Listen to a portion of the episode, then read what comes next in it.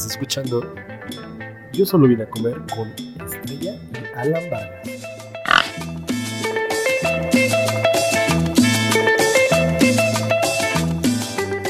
Estamos de vuelta, eh, el segundo episodio oficial de Yo solo vine a comer. Eh, tenemos como invitado a, a René, un buen amigo de Estrellita. Hola a todos, buenas noches. Ahora estamos en la noche. Estoy muy contenta de tener a dos amigos aquí. Los dos son grandotes. Este, yo soy la única que mido como un metro. Eh, es muy bonito tener dos amigos que sean tan grandes. Siento que me cuidan, que me protegen. Estoy en medio de ellos y son muy bonitos de sus corazones. Deberían de conocerlos todos.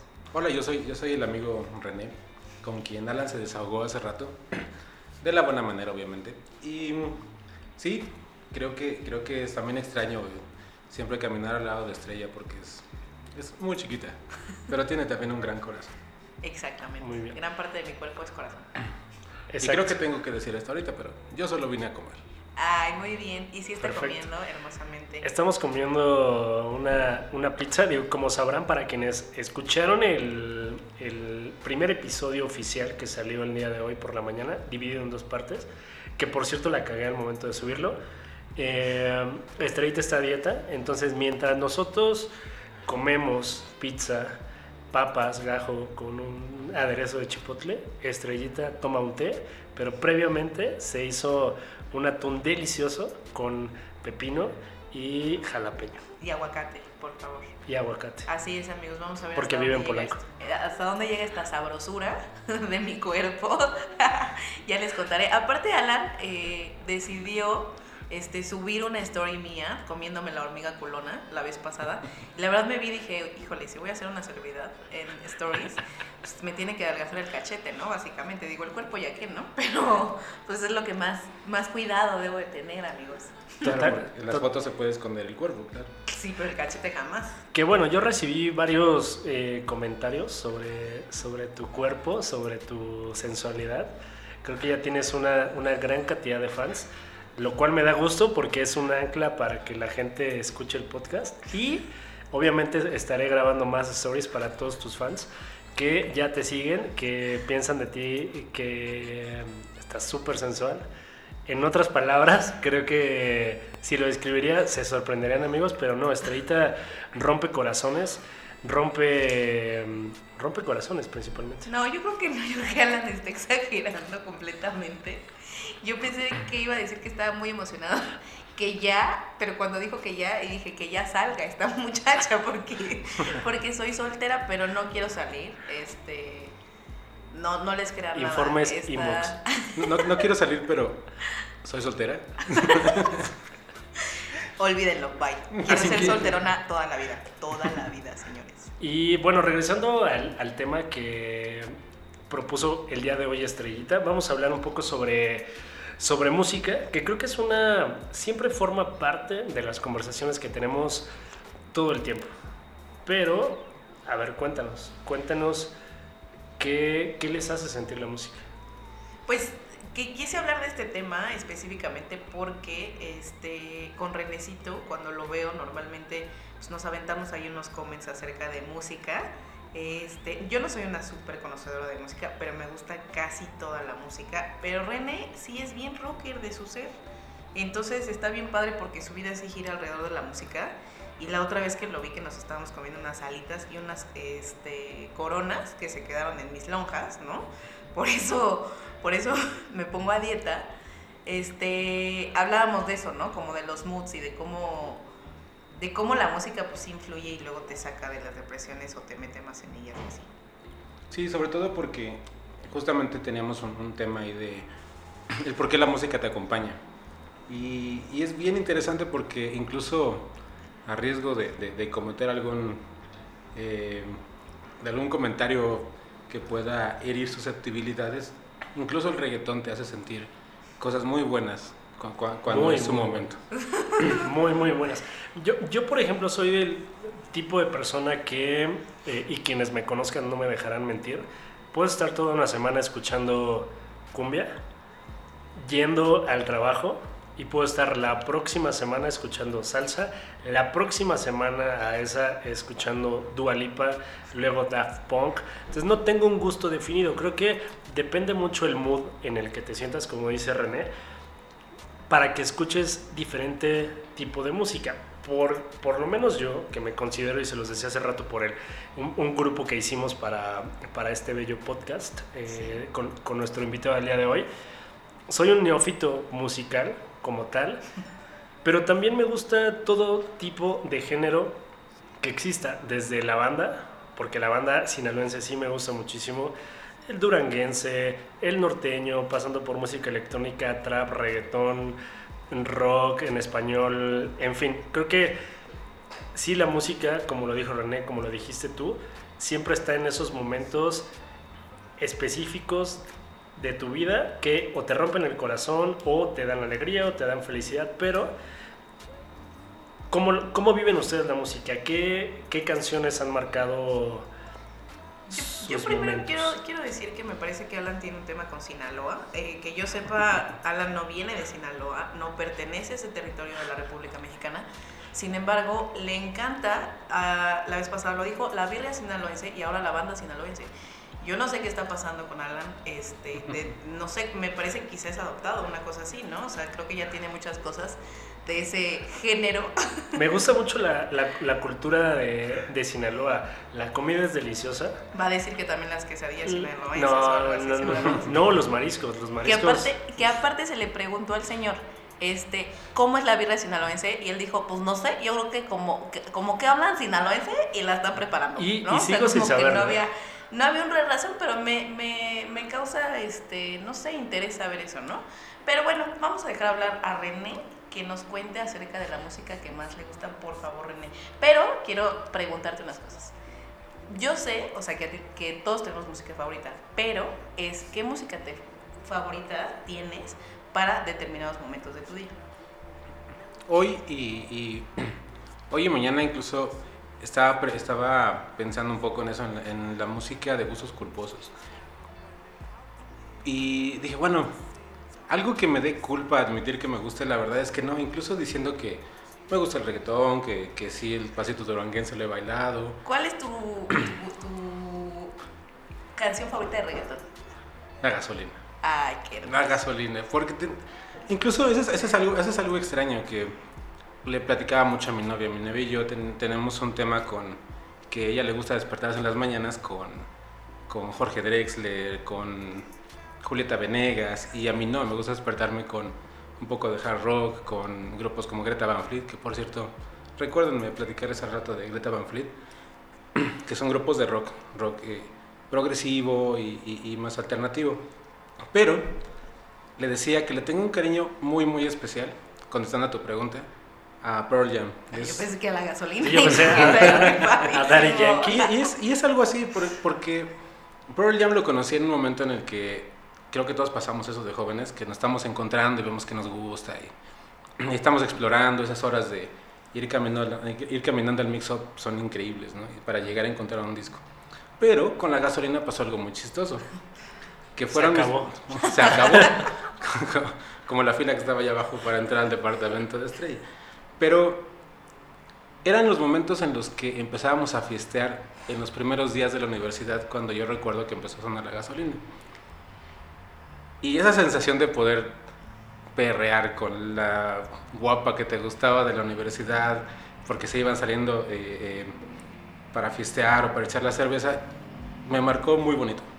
Muy bonito, y creo que ella también, pero bueno, Y- ese es otro tema. Y creo que en ese momento el término perrear para bailar reggaetón no estaba definido como tal, pero aquí voy a hacer un pequeño paréntesis para dos cosas. Primero, ¿ya vieron la serie de Nicky Jam en Netflix? No, la verdad es que no. Hay una historia, y yo no lo sabía, eh, Nicky Jam y Daddy Yankee formaban parte de un grupo, de una banda de dos personas, que eran integrados por ellos dos, que se llamaban Los Cangres. Entonces, hubo un momento en el que Nicky Jam, como toda historia de Silvia Pinal, pierde el rumbo, ¿no? A él le gustaba meterse una pastillita toda la mañana que lo, que lo prendía. Entonces, eh, después el güey se mete en pedos, eh, termina en la cárcel, Daddy Yankee lo abandona, Na- Yankee empieza a tener éxito, mientras Nicky Jam lucha como por salir de la cárcel, Daddy Yankee tiene éxito, se olvida de su amigo Nicky Jam, entonces empieza a ver como una rivalidad, no tan, no, no se mostraba como tal, pero Nicky Jam, o al menos lo que muestra en la serie, es que el güey estaba muy dolido porque Daddy Yankee no le tiró nunca un pan ni le ayudó para poder salir de la cárcel. Entonces, mientras Nicky Jam justo estaba peleando por salir de la cárcel, el tener éxito, porque lo busca un productor, le pagan los abogados, lo sacan de la cárcel y demás, le costó muchísimo a Nicky Jam el poder tener el éxito que hoy en día tiene, pero ya que se reencuentran, ya les conté el final de la serie. O sea, sí, todo, todo mal con Alan. Yo creo que vamos a cortar Sí, esta parte. la, la- la Todo final, va a ser un beat la final, la final de la serie, para quienes no han visto la serie Nicky Jam, pues se reencuentra. O sea, ya, me, ya, me lo, ya, me- ya hasta me contó a mí la historia. Ya, o sea, bueno, conté. pero aparte es normal que a mí me sponsoren todas las series. Es terrible mi vida porque no te- normalmente no tengo tiempo. Pero también tengo un ¿Cómo se punto nota aquí. que- Me encanta que Alan dice Nicky Jan y Co- Como si fuera algo Daddy, familiar. y Daddy Yankee. O sea, es como si yo hablara siempre de Alan como Alan Vargas. Claro. Y entonces dijera, Alan Vargas conoció a René Bautista. Y entonces René Bautista le contó toda la historia a Alan Vargas acerca de este Nuestra de Plan, ¿no? Es muy divertido porque Alan habla muy serio, o sea, él es muy propio en su vida. O sea, Sí. hace ratito estaba hablando con mi roomie igual, o sea, parecía de verdad que estaba él como en un testimonio de Discovery Channel, o sea, contando sus, sus historias él en seriedad. Que, también esa es una parte que he descubierto de mí porque honestamente me costaba muchísimo trabajo el, el establecer como una conversación con alguien que no conocía, pero René, ahorita, ahorita que, que comente, me solté como gordita en tobogán a contarle mi vida, que me separé, que fui a ver a Estrellita, que le prometí ir a verla a Londres, que se lo cumplí, que nos pusimos una peda, que nos caímos de la escalera. Ya ahí quiero que pare, este, nadie tiene por qué saber las cosas que hago cuando estoy ebria. Este, ya todo el mundo cuando me ha visto ebria lo sabe, ya no más, ya, no más, por se favor. acabó. Este, se me va a caer mi rating, todas esas personas que están interesadas en mí. Así. Bueno, pero habla- Este, pero hablando, del, gus- del gusto culposo, creo que también es eso, ¿no? Llega una edad en que, digo, espero que la- la- las personas contemporáneas que nos escuchen lo entiendan, en la que ya, ya no hay culpas, ya has pasado tantos ridículos que, que uno más ya no tiene nada que, que, que- que afectarte en tu vida. Sí, yo creo que sí. Yo creo que con tus verdaderos amigos compartes justo todo, ¿no? O sea, yo que también tengo gustos de todo, también tengo amigos normalmente que tienen gustos de todo y quien no los tiene, pues también ya me conocen, ¿no? O sea, es, es divertido. A mí me gusta mucho el reggaetón para hacer ejercicio. La verdad es que me, me- como que me sube la adrenalina, como diría la canción, ¿no? Este, me dan como muchas ganas de correr y así, ah, digo, no siempre, pero normalmente sí. Pero creo que hay canciones que te pueden generar otras cosas. Por ejemplo, no sé, René, o sea, no sé, se me ocurre ahorita. Este, ¿qué te produce a ti sopa de caracol? Primero, entender qué significa lo que dice en, la- en- en el estribillo. Guataní con su- eh. Que, que era muy bonito no saberlo hasta que llega un amigo y te spoilea como nos spoileó la serie de Nicky Jam ahorita Alan y que te dicen significa what a very good soup y ya no sabe igual ya no es, ya no es como la, la magia de cuando lo dices no saber qué decir Sí, la verdad siento que mi infancia se cayó cuando me dijeron eso, ¿no? También cuando me, cuando me enteré que la canción de Que vengan los bomberos, de bomberos, Bomberos. Es que Estrellita pasó mucho tiempo en Rusia, entonces trae, trae ese todavía el acento Perdónenme, disculpen, fue mi último viaje al mundial. este, este, de lo que vengan los bomberos de Yuri. Es horrible esa canción. Ah. O sea, se lo enseñé a Alan, tiene un significado asqueroso, asqueroso que vomito. o el apagón O el, ah, era el Ah, apagón. era el Es- apagón. Perdón, perdón, no eran los bomberos, me equivoqué, era el apagón. no, lo que quiere También ella se equivocó, que vengan creo. los bomberos. también creo que ella se equivocó en esa canción del apagón. Porque pues porque es justamente eso. Uno lo ve y dice ah mi mamá la escucha mi tía la escucha cuando está haciendo el quehacer ¿qué de malo puede tener esa canción? Pero es muy, o sea, yo no lo había escuchado, pero, o sea, el hecho de que se va la luz, alguien la está tocando y después y de pronto es, era mi papá, Sí, es, Es- terrible. O sea, googleenla, de verdad es lo más asqueroso y nefasto del universo. Analicemos letras de, de canciones como Ramito de Violetas. También, también es otra, es otra que cuando le pones atención dices que, o sea, obviamente la bailas, la bailas en la fiesta, la bailas en donde sea, porque es género regional mexicano, que me gusta muchísimo, representante, bandera del regional, pero está cabrón, o sea, cómo le mandas tu esposo enfermo a tu mujer flores sin una tarjeta y esta morra no le dice a su esposo que le están llegando flores. Y este güey sigue y sigue y sigue, es como...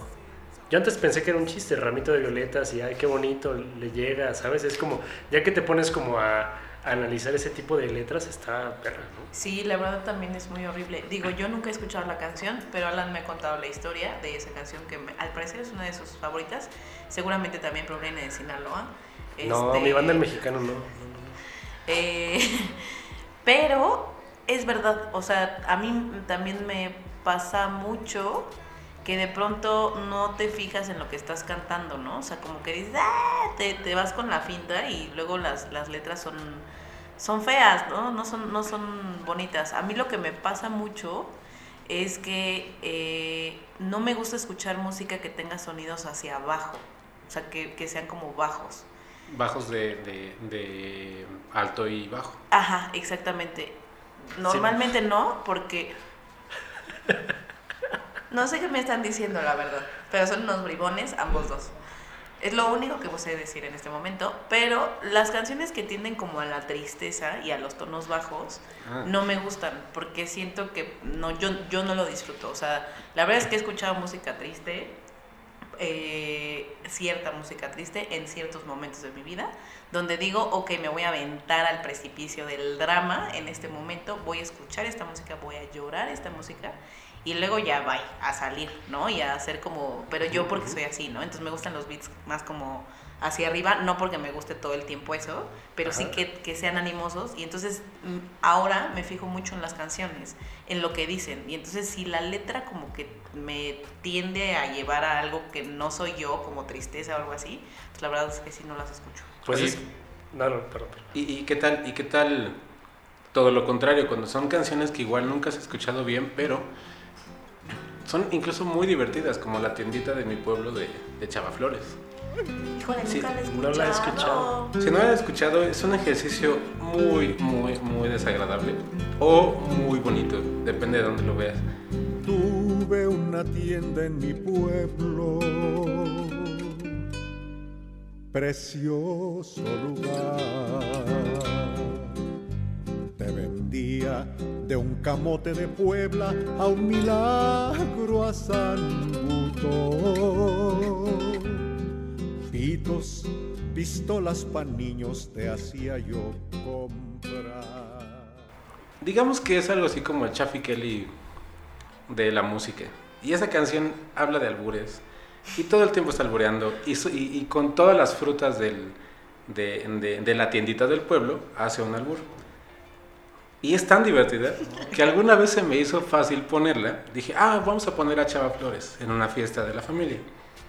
Y todas las tías dijeron, sí, sí, la del gato viudo y la de la boda de pueblo y no sé qué. Se me ocurre ponerla y dos, tres primos que somos los únicos que somos un poco majaderos, estábamos riéndonos, pero a más no poder. Y todas mis tías se nos quedaban viendo como, por favor, díganme que no habla de esto, de lo que estoy pensando. Y, y era tan, tan divertido. Y era una canción.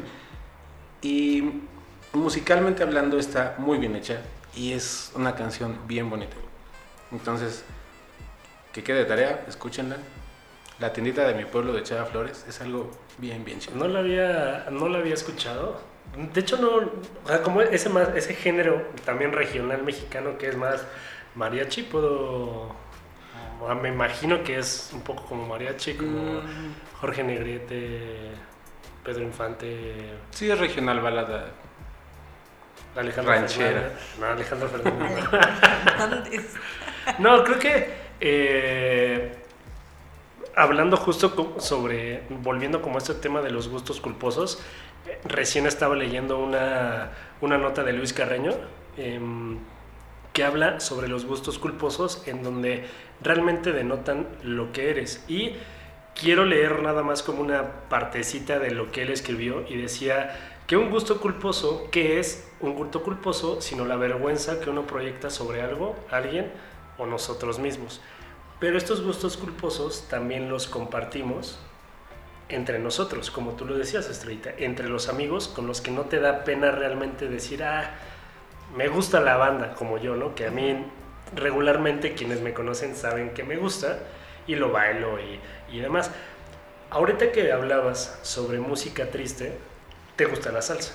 Sí, ¿Has escuchado la letra? sí. Son letras tristes. Ah, sí, pero ahí me parece a mí, tengo una defensa y es, ahí sí no estoy pendiente de la letra, estoy Sino de pendiente, mover la nalguita.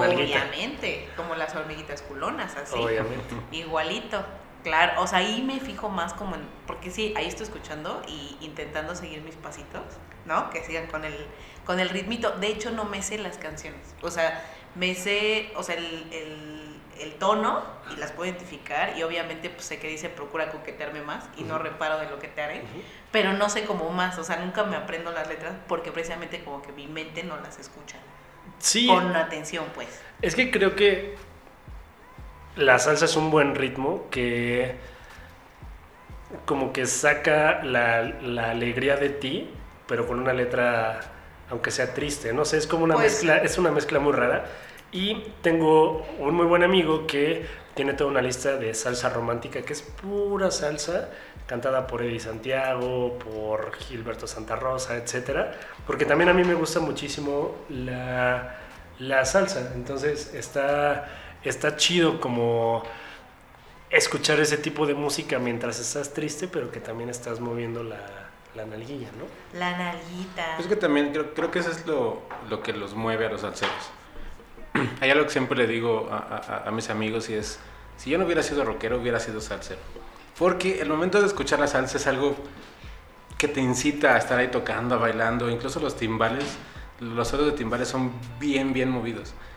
Pero sí, siempre, siempre, si hay algo que siempre les he dicho a la gente es que, ah, bueno, más a mis amigas, es que si quieren un amor verdadero, consíganse un rockero. Ay, ajá, no Ah, sé, no ¿neta? sé. ¿Te cae? Porque yo creo, yo, yo, yo, en lo personal y las letras y todo, me hacen mucho sentido de que un rockero habla por lo regular de cosas muy simples, pero de un grado de sentimiento muy grande. Esa es, esa es mi lógica.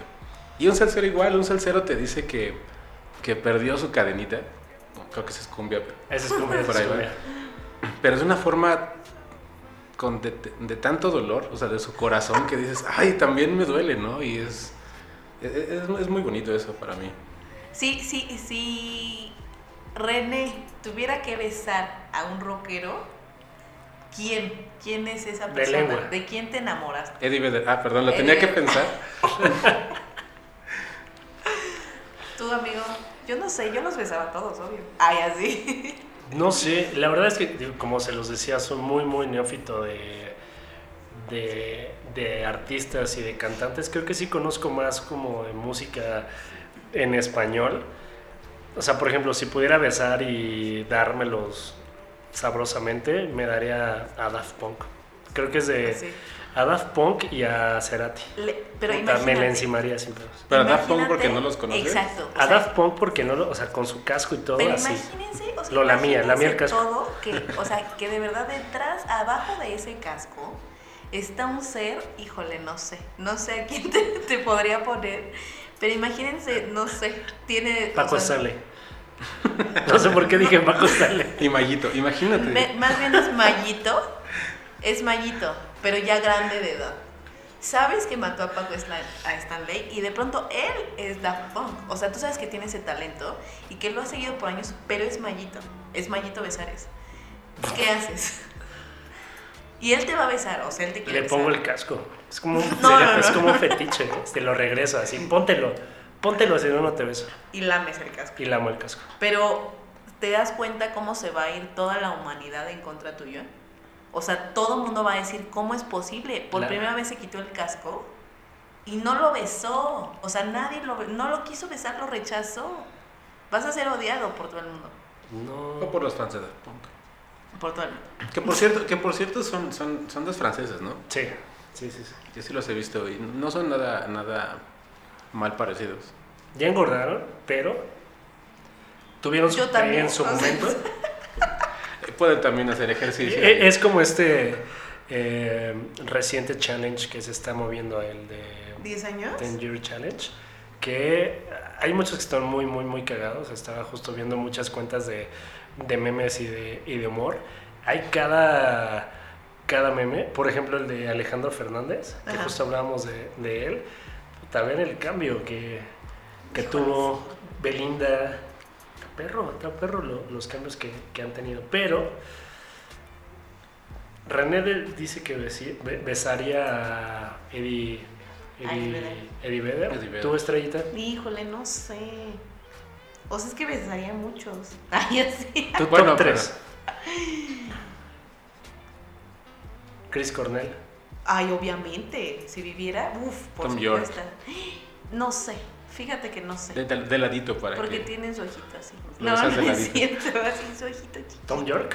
No, pues porque está- es que sí me gusta Radiohead, pero no tanto. O sea, no es como tan mi. Yo, Yo yo- pero un- creo que se la podemos cambiar porque si yo tengo que besar a un rockero, Ah, claro, exacto. tal vez Estrella tendría que besar a una rockera. ¿A qué rockera bes- besarías? Yo creo que besaría. Lavigne. a- Ah, no, esa es rockera. Híjole, me daba completamente a la vocalista de Churches. Oh, me la daba sin problema, ¿eh? Cero lesbo, puro amor real. Yo te puedo recomendar una, a la vocalista de Distillers. Híjole, no lo ubico. ¿Sabe- Ahorita, ahorita si quieres... ¿Sabes también ahorita. quién creo y que recién conocí? No sé si fue en el Vive o en el, en el Corona. Creo que fue en el Vive. Eh, la vocalista de Portishead.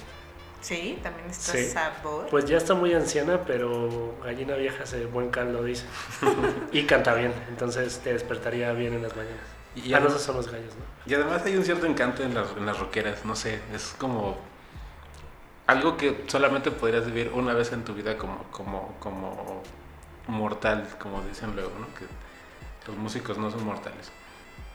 Hay una, hay una, hay una chica de un grupo que se llama eh, Gossip, No sé si la han escuchado. Sí. Es una chica que yo por 3, 4 años estuve escuchando, pero solamente su música. Hasta que llegamos a un bar con un amigo y empezaron, bueno, pusieron esa, esa, esa canción en los videos y la volteé a ver y me di cuenta que era una gordita, no gordita, sino muy gordita. Pero aún así dije, ah, tiene más encanto todavía. Y, y canta increíble, tiene una voz tan potente y tiene, tiene una fuerza en el escenario tan chingona que aún con su, con su no estándar de belleza, yo dije, sí, con, yo podría ser su grupo y sin problemas. Sin Sí. problemas. ¿Te das cuenta que René es muy correcto para referirse a una gordita? Es que René es muy propio de su ser, o sea, yo creo que René quiere a todas las chicas en la tierra, digo, o sea, tiene novia y la respeta ¿A todas? y No, todas. no.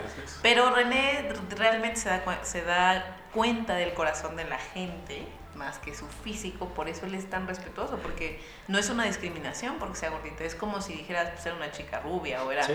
una chica este, de ojos grandes, así, ¿no? Es Y que, y que creo que a nuestra edad, 30 y más, vamos a dejarlo así,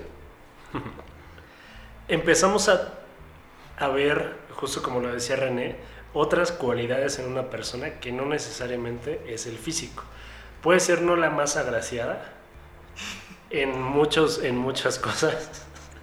Puede tener un labiecito de lonja, como hablábamos la vez pasada, cuerpecito de hamburguesa o de, o de camote. ¿Cuál- Pero puede ser muy inteligente, entonces, ¿Cuál pues, es? qué rico camote, ¿no? Podría ser. ¿Cuál es el cuerpo de Camote? Perdón por la Pues interrupción. la vez pasada, en, en- en el episodio anterior, eh, Estrellita mencionaba que quien no había visto a, a su abuelito bañarse. Yo O sea, no. o- ya cuando tienes, o sea, ya cuando vas creciendo, tu cuerpo se va morfando con como forma de camote. Esa es mi ideología de vida. O sea, todos los ancianos tienen como un cuerpo de camote. Entonces, ves cuando tienes ya celulitis, ya tienes agüita la piel, así ya se te fue de un lado y así, pues ya es como un camotito, o sea, ya está como amorfito raro. Ok, ok.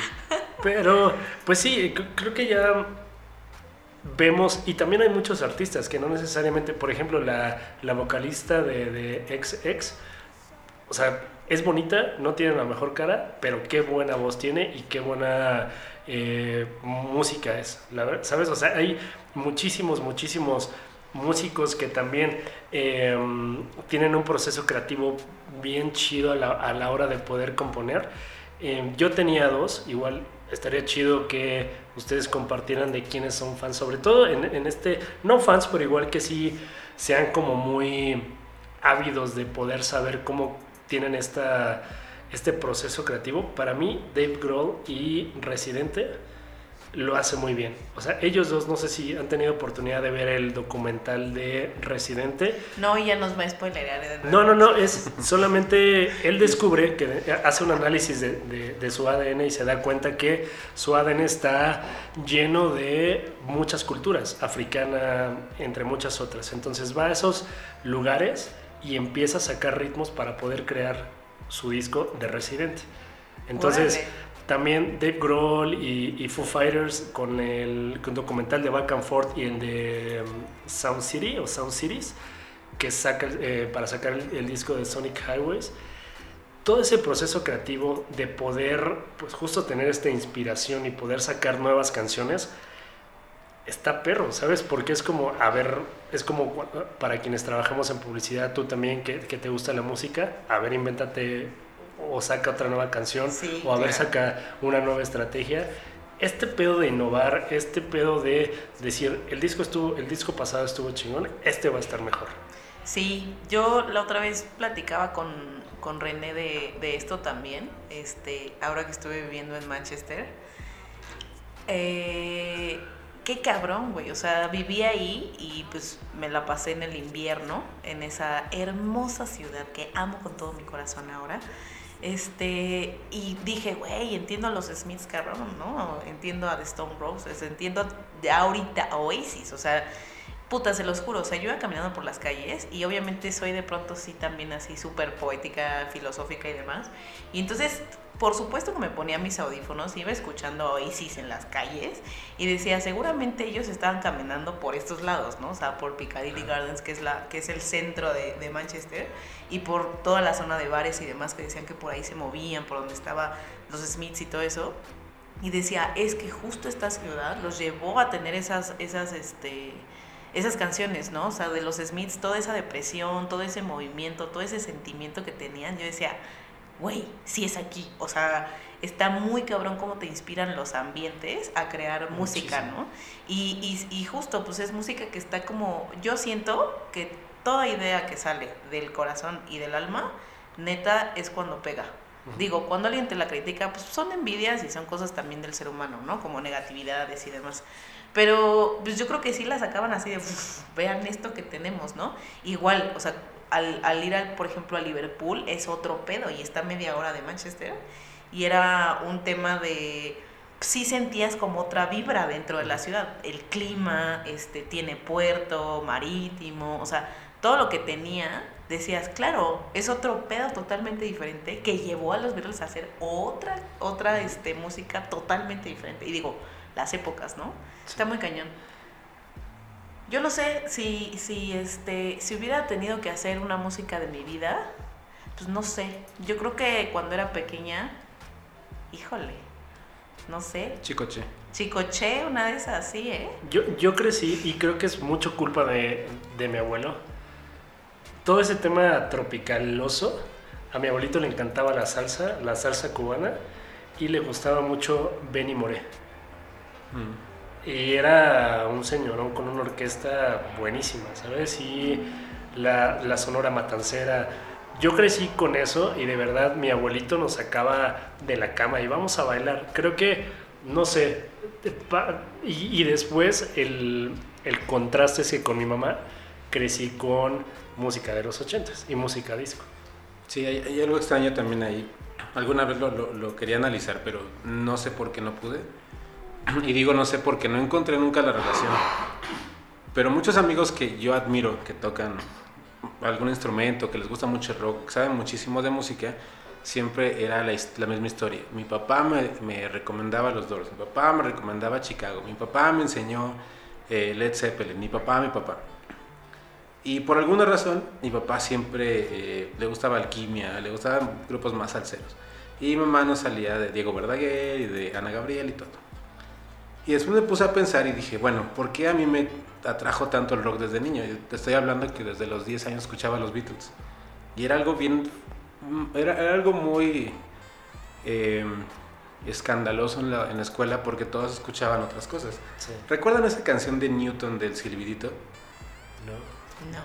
Hay una canción, búsquenla ¿Cómo también. va? ¿Cómo va? A ver, cuéntanos. Eh, Es una canción que lleva un silbidito, el grupo, la banda se llama Newton y la canción se llama Streamline. Es una canción de un silbido, es totalmente eh, disco, pero también es totalmente digital y era de las primeras canciones digitales. Búsquenla, se van a llevar una grata sorpresa. No se las quiero, no se las quiero decir. Búsquenla y si les, y si les hace sentido o les lleva a un recuerdo bonito, ahí luego me agradecen. La podemos agregar dentro de ya en la postproducción del, del podcast para que sea una idea. Seguramente, eh, como lo comenta René, seguramente muchos lo hemos escuchado, pero para que la recordemos ahí está. Sí. Sí, sí. Y a partir de ahí recuerdo mucho y me puse a pensar, ¿por qué me encanta tanto el rock? ¿Por qué desde niño Led Zeppelin era como una, una, una, incluso algo prohibido para mí? Yo me encerraba porque decía que ver el video que tenía un tío de Led Zeppelin en vivo era algo malo porque eh, Robert Plant se me hacía algo tan sexy a mí desde niño, pero sexy en, el- en toda la extensión de la palabra. Y después recordé a mi abuelo igual, que él escuchaba pasos dobles, tangos, un domingo en la mañana. Entonces nunca encontré relación, pero supongo que también los momentos de la vida te llevan a, a querer escuchar ciertas cosas. Sí, yo creo que también uno nace, ¿no? Ahí con ciertos gustos. O sea, yo, por ejemplo, el reggaetón, mis papás lo odian, ¿no? O sea, no, o sea, sí, mi mamá es súper, este, igual de 80s, disco de Beatles y demás. ¿Por su qué, ¿por qué familia. odian el reggaetón? Mm, ¿En, en verdad odias el reggaetón o odias? No, no, no, yo no. No, no, no, yo no. Tu o sea, familia, mi ¿no? familia, mi, sí, sí, sí. O sea, por ejemplo, mi hermano sí lo juzga así de, "Ah, guácala", ¿no? Y, o sea, así como que casi no le gusta. este Y mi mamá y mi papá también son como, nah. O sea, como. Ajá. Esa, sí tienen como ese, esa sensación de esa música no está chida. Este, y, ¿Pero creo que es, y creo que es un tema, yo creo que ha de ser un conjunto de, de, de la letra y también me parece que son modas, o sea, es, es una música que eh, en su época, o sea, en la época de, de nuestros padres, el escuchar salsa o el escuchar algunas otras, hubo un tiempo en que se consideraba corriente, ¿no? O sea, que no era como cool. Entonces, no sé si vengan de ahí, honestamente nunca les he preguntado, ¿no? O simplemente no les interesa. A mi mamá no le gusta esa música de nunca, o sea, ella siempre, digo, sí tiene sus gustos ahí de pronto raros, René la conoce, este, pero normalmente si escucha, pues sí escucha como 60, 70 y esas cosas, porque ella creció con eso, ¿no? Y sus hermanos igual, ¿no? Como de familia, como dicen, se lo inculcaron. Pero yo soy la más como de que escuche esos géneros en, en mi familia, por lo menos en mi núcleo familiar, porque la verdad es que si ya lo abro a mis primos de así, no, pues son un desmadre igual que yo, ¿no? O sea, tienen ese gen de la fiesta en las venas.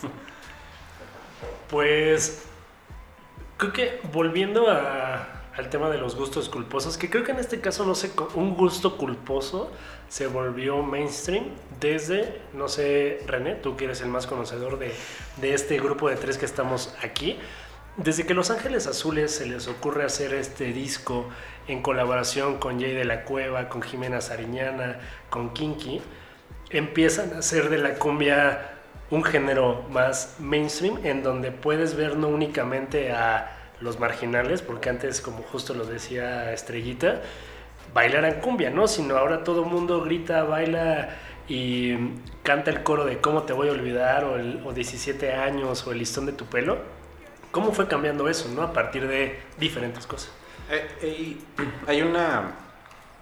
Siempre hay una evolución, así que ahorita me hizo mucho sentido lo que dijo Estrella de que sus papás lo, lo consideraban corriente.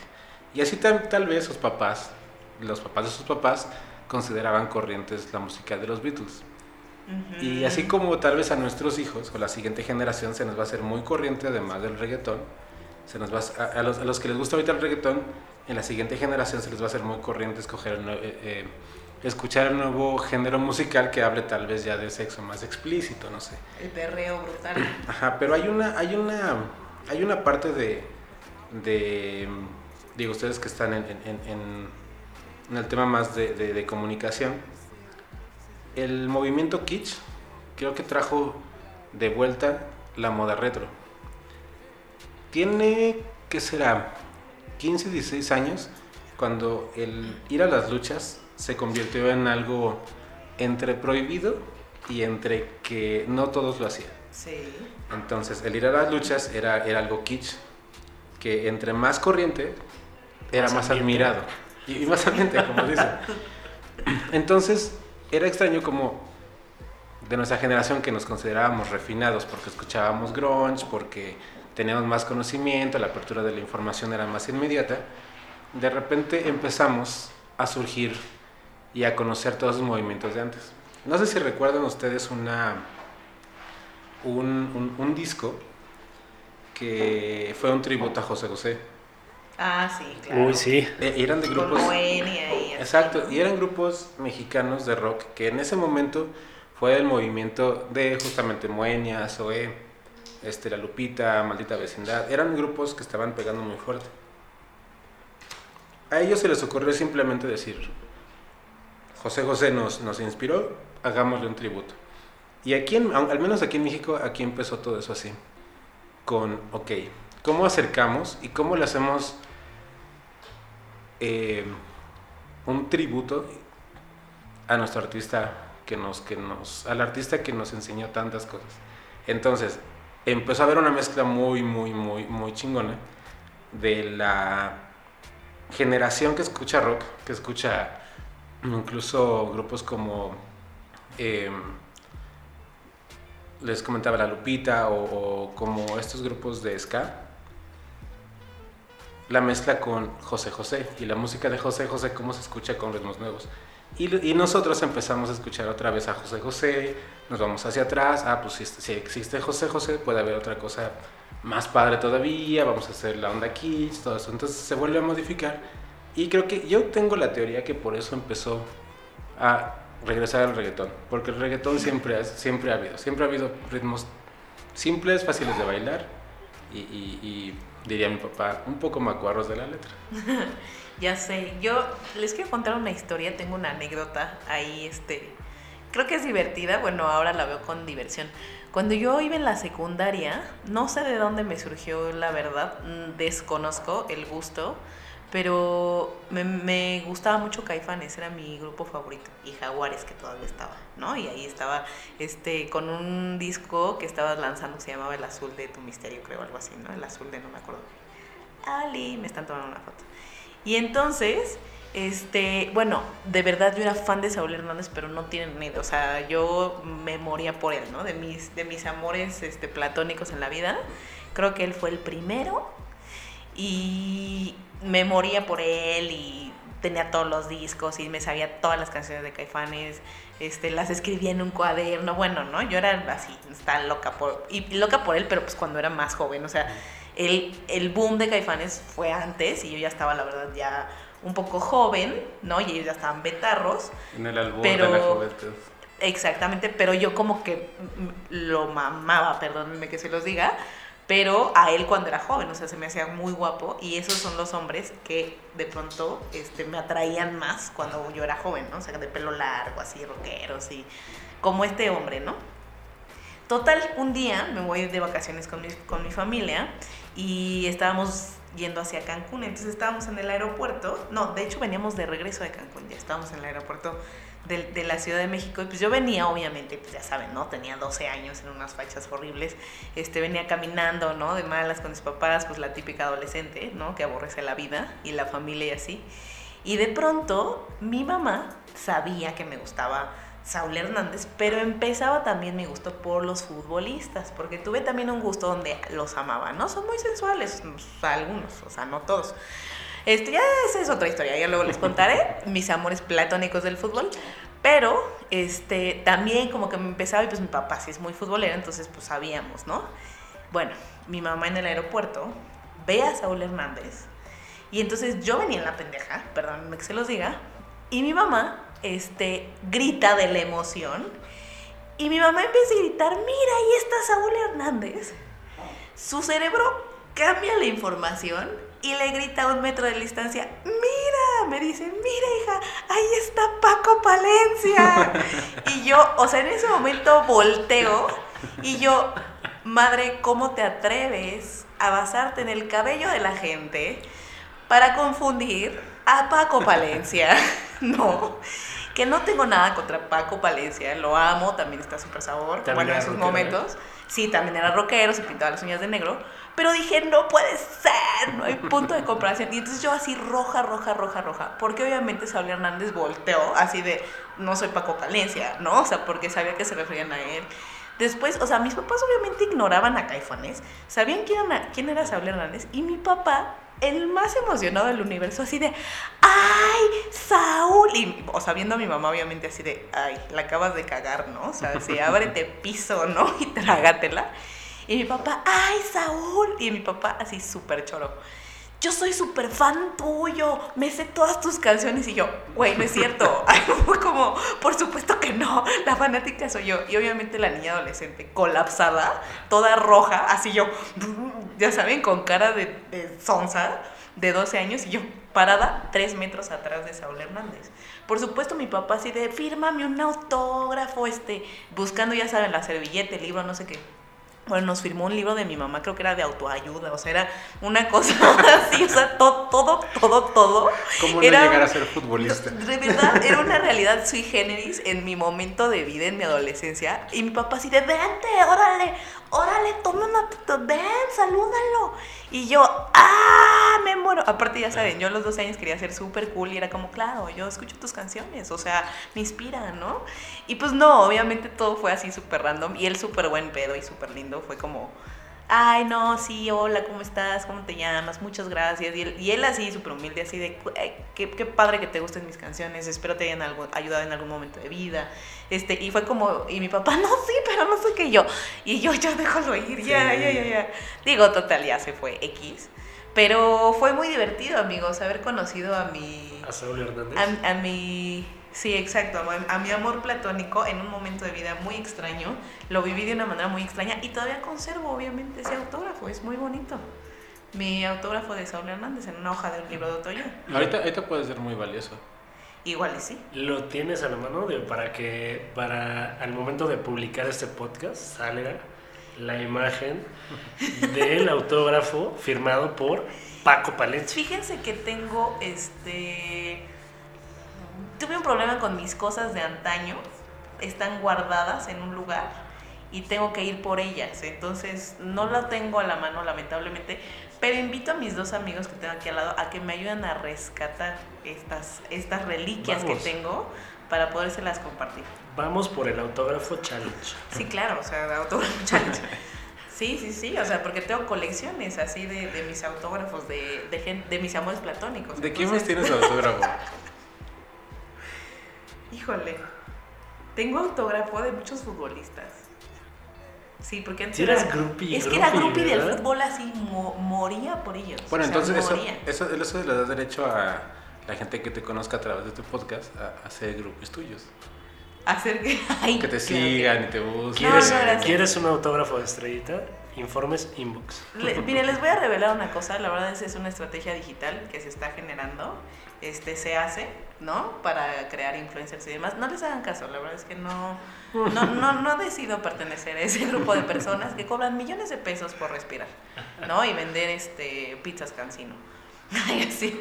Oye, hace rato me quedé pensando en, en lo de la música y yo, yo tiendo mucho a, a, a llegar de un día muy pesado en el trabajo o muy pesado con la familia, porque también, o muy pesado de las vacaciones, y poner un disco. Poner un disco ya sea para sentarme con un café, con una cerveza, escucharlo, para ponerme a bailar, sobre todo cuando llego está mi casa sola. Y alguna vez es, es horrible que te quite la inspiración, no sé si les ha pasado. Recuerdo que llegué a poner el disco de Grogrox King de, de Dave Matthews, lo acababa de comprar. Llegué a la casa, lo puse dispuesto a escucharlo desde el segundo uno hasta que acabara. Y creo que lo tenía muy fuerte, me emocioné mucho cantando, bailando, lo que sea. Y llegó un vecino. Y llegó el vecino y me cortó toda la inspiración para decirme que si le podía bajar porque su bebé recién nacido estaba durmiendo. Yo no sé qué pensar. ¿Qué es más, qué es más feo en, el- en la humanidad? ¿Despertar a un niño, a un bebé que acaba de nacer? ¿O cortarle la inspiración a alguien que está disfrutando de una manera tan chingona como lo estaba haciendo yo de ese disco? ¿Ustedes qué piensan? No sé, ¿eh? Alan que tiene hijos va a tener quizá una respuesta. Y por eso la lancé. Pues es que creo que yo, por ejemplo, hablando de, de cuando te interrumpen en la fiesta o escuchando música, creo que sí es, es como justo este efecto que, que pusimos en, en el episodio pasado, como que te paran el disco y es, se acabó la fiesta, Que, que que se acabó la fiesta. ¿Qué qué? Y, Bueno. es, y sí es una sensación horrible, ¿sabes? Porque de verdad te concentras, te sientas, estás escuchando. Yo, puta, les voy a contar algo muy estúpido que hacía hace muchísimo tiempo. Me encanta Me- que se ríe Me, me acuerdo. porque sale aparte- de su alma. No, y aparte, ya me escuché en las risas. Es es súper chingón escucharte porque pinche risa de pulgoso Sí, que es tengo. pulgoso, pulgosito. Aparte es una mezcla porque es Pulgoso. y el meme de T-Rex de, de Facebook es Alan. Le llora un ojo cuando se ríe, es hermoso. Sí. Sí, es, es lo más her- hermoso y ternura del mundo, su lagrimita. Yo tenía hace mucho, mucho, mucho, mucho tiempo. Siempre quemaba discos, todo el tiempo quemaba, quemaba discos con, con canciones y me acuerdo que antes de llegar Rake a lo que hoy es Rake como tal, tenía un amigo, Felipe, en Monterrey, que me pasaba música de, de, de Rake. No sé si fue Felipe, pero el caso es que yo escuché a Rake mucho antes de que fuera mainstream y Reggaetón. y reggaetón y demás. Rico Entonces, reggaetón. Ya, ya, sí, sí, sí. Reggaetón romántico. Reggaetón romántico. Entonces, sí, ya no es reggaetón del viejito, ¿no? Ya, ya no. Eh, y un día puse en mi grabadora, en un disco que yo había quemado con muchas canciones para la chica con la que andaba en ese entonces, y me pongo a llorar. O sea, y era de, ah, no, sí, le extraño, bla, bla, bla. Pero llega mi mamá, imagínate, yo con Reika a todo volumen, así neta llorando, así a cántaros. Abre la puerta a mi mamá. ¿Qué te pasó, hijo? ¿Todo bien? Y yo, sí, es que le extraño, mamá. Oh. Pero se me hace. Hoy lo veo y digo, qué pinche estúpido. A ver, espera, a ver, espera. Me gustaría en este momento este, hacer un corte de. No, no un corte, sino un cambio a la temática. Este, esto es improvisadísimo porque estábamos esperando hablar de música, ¿no? Pero la música ahorita que estamos poniendo este tema me va a llevar a poner otro tema a la mesa. Escucha el siguiente tema en la segunda parte de este episodio. ¿Escuchaste? Yo solo vine a comer con Estrella y Alan Vargas.